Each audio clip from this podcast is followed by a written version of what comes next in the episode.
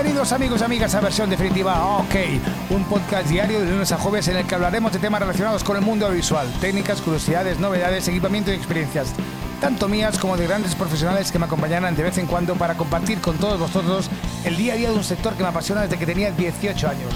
Soy Jandro Elegido, director creativo de TC y esto es versión definitiva OK.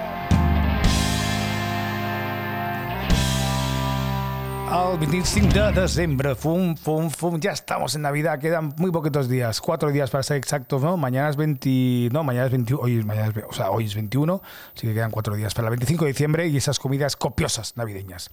Amigos y amigas, hoy voy a hablar de. Em, voy a hablar de las utilidades del metaverso, ¿no? Para hacer este, este podcast eh, he estado mirando un poquito. Eh, por internet algunas referencias. Eh, la verdad es que yo soy de los que tiro, me hago los podcasts a, a cara perro, ¿sabes?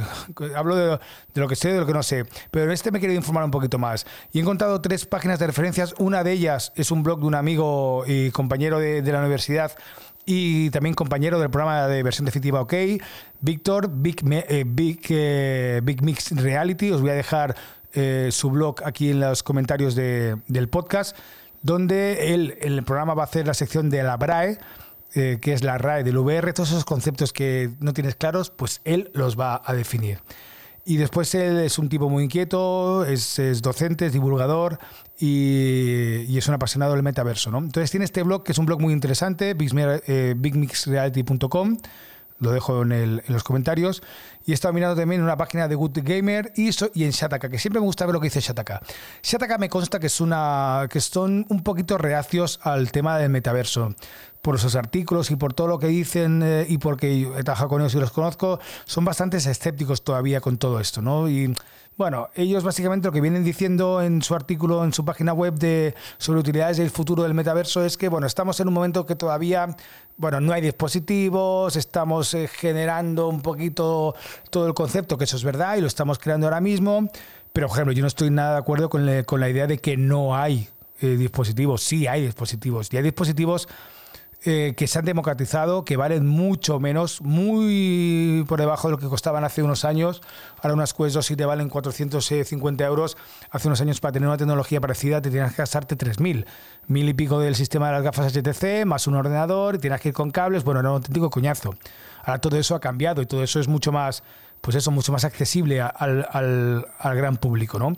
Eh, están las Pico, eh, saldrán las de Apple, aunque ya no son tan accesibles, esa HTC, aunque también es otro, otro nivel, un poquito más pensado para B2B, pero sí que hay dispositivos. Y hay dispositivos que te ofrecen esa, eh, esas utilidades del metaverso que ahora vamos a hablar, que ya existen, que son reales y que hay gente que aplica en sus negocios y en sus vidas. ¿no?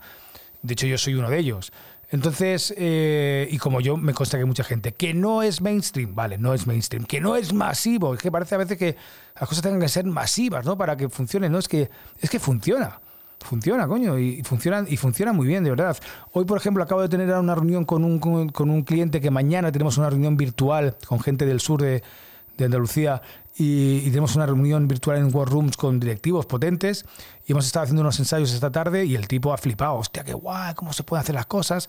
Claro, yo les he dejado todo súper bien preparado, todas las gafas bien preparaditas, bien configuradas, para que en final tengan que poner el wifi, eh, eh, poner el escritorio y ya está. Que, cuidado, que ya es un, ya es un gran que, ¿eh?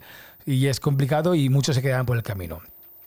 Entonces, eh, dejando de un lado lo que dice Shataka, que cuidado, lo respeto muchísimo, son grandes profesionales, aunque no puedo estar de todo de acuerdo con lo que dicen, de acuerdo, pero porque sí que verá que tiene una visión todavía un poco reacia a todo esto y evidentemente estamos creando ahora el metaverso, ¿no?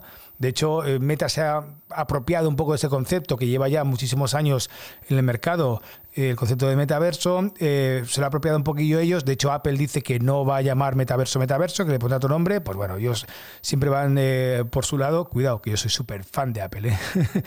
y lo que hagan ellos me, me parecerá perfecto.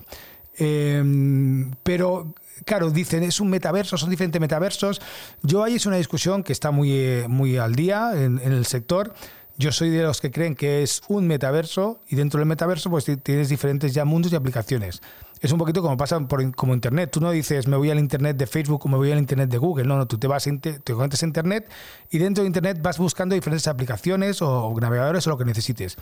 Pues es lo mismo. Al final el metaverso pues será un metaverso donde tú entras y dentro del metaverso tienes todo un mundo de posibilidades que puedes, que puedes investigar. El, ejemplo más claro es Ready Player Me. Ready Player Me es, el ejemplo claro de entrar en el metaverso y dentro del metaverso entre diferentes mundos. La diferencia de Ready Player Me es que es un metaverso que está eh, gestionado por una gran corporación. Y eso es lo que, lo que no queremos que pase, porque Internet realmente no pertenece a nadie. Pertenece al, pertenece al usuario, sí que verá que es una estructura y todo lo que tú quieras, y al final pagas a una compañía que tiene sus datos, pero si tú eres eh, espabilado y eres un buen hacker, te puedes meter en la deep web y hacer cositas malas. Pero, pero Internet al final es algo abierto, ¿no? Entre comillas siempre, porque al final hay unas IPs, hay historias, tal, que todos pertenecen a compañías, a Movistar, lo que sea. Pero, pero es algo que tú puedes crear tu propio servidor y, y si quisieras podrías utilizar esa tecnología para, para ser independiente, ¿no? Pues eh, el metaverso sería genial que fuera así. Pero todavía no lo es, las cosas como son. Eh, para mí hay, para mí y, para, por ejemplo, la, página de Good Gamer, que me ha gustado mucho su, eh, artículo, es donde lo que ellos, yo, yo tiene apuntado un poquito los bloques que sería las utilidades del metaverso y coinciden perfectamente con lo que dicen ellos. Son cuatro bloques que se conectan entre sí. El bloque de aplicaciones de entretenimiento, el bloque de aplicaciones en las empresas, aplicaciones en el marketing y aplicaciones en la salud. Y claro, todos esos bloques están conectados porque las de entretenimiento son conciertos, salas virtuales, donde socializas y conoces a otros usuarios, juegos, ¿de acuerdo? Todo el tema de jugabilidad que hay dentro de, del VR, que poseen juegos sociales, multijugador o individuales. Pero claro, todo eso también lo puedes conectar con la parte de empresas, donde la empresa tiene reuniones virtuales, creas espacios de trabajo, eh, puedes tener atención al cliente, mostrar productos y, por ejemplo, eh, un ejemplo claro es lo que han hecho la gente de Orange en Space, que además que lo han hecho unos compañeros que conozco de Space, han hecho un gran trabajo, donde tú puedes ver los teléfonos, aparte los ves con una calidad impresionante, en tres dimensiones, los puedes tocar, evidentemente no hay todo intacto porque todavía no tenemos los guantes ópticos, ápticos, pero los tendremos en breve. Entonces, eh, tú tienes, ahí, de ahí, ahí puedes hacer primero, puedes, pueden haber conciertos, ya se has metido en entretenimiento, puedes hacer eh, exposiciones, hay contenido en ese, en ese mundo, ¿no? Pero también hay venta, también hay marketing. Aplicaciones para marketing.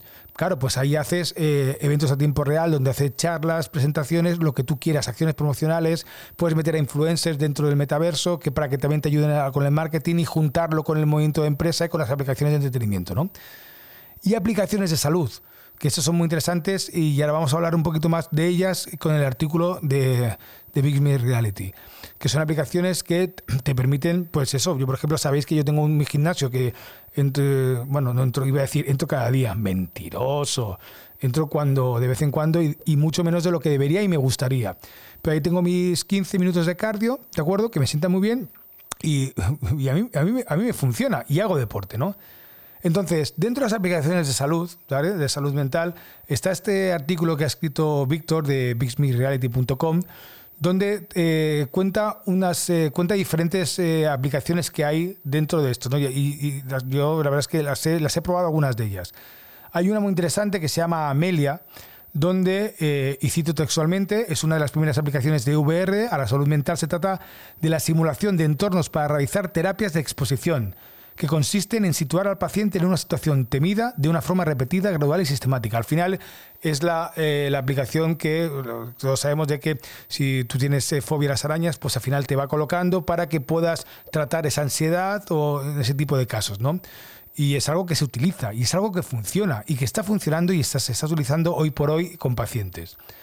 Después hay otras aplicaciones como Limial, eh, perdona, Liminal, no sé si Liminal o Liminal o Liminal, eh, que al final lo que hace también eh, es el objetivo que tiene es modificar tu estado mental, leo textualmente, eligiendo de cómo quieres sentirte. Y lo hace a través de una serie de experiencias que aplican los estudios de diversos psicólogos y neurocientíficos de cara a inducir o aumentar estados emocionales. Yo lo he probado y la verdad es que te pillas unos estados así, pues la verdad es que es muy chulo y es eh, una cosa que es, tú puedes decir, oye, quiero estar en calma, quiero estar en un estado de energía, quiero estar en un estado como, como, eh, como durmiendo y ostras, te las pones y flipas, ¿eh? flipas la sensación que te da, es brutal. Después están, por ejemplo, aplicaciones de mindfulness, ¿de acuerdo? Como Guided Meditation, Meditation VR, que es una aplicación de mindfulness que al final te las pones y tienes entornos, ¿de acuerdo? Tienes como 40 entornos eh, con meditaciones guiadas, pisas de audio relajante. Claro, lo bueno que tiene el VR es que cuando, tú te cuando te pones las gafas eh, y a ser inmersivo, todo esto cobra otro nivel. De hecho, tengo una amiga que hace clases eh, y cursos de mindfulness en el mundo real y se lo comenté y digo, oye, tío, ¿no te apetecería un día hacer algo así? Dijo, hostia, pues sí. Lo que pasa es que habría que ver cómo hacerlo y todo eso, ¿no?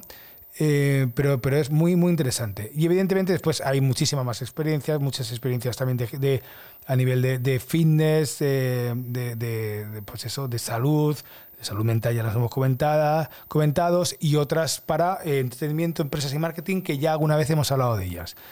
Así que, eh, amigos y amigas, entrad en el blog de Big Mix Reality, es muy interesante y siempre tiene cosas, muchas, muchas cosas interesantes que decir.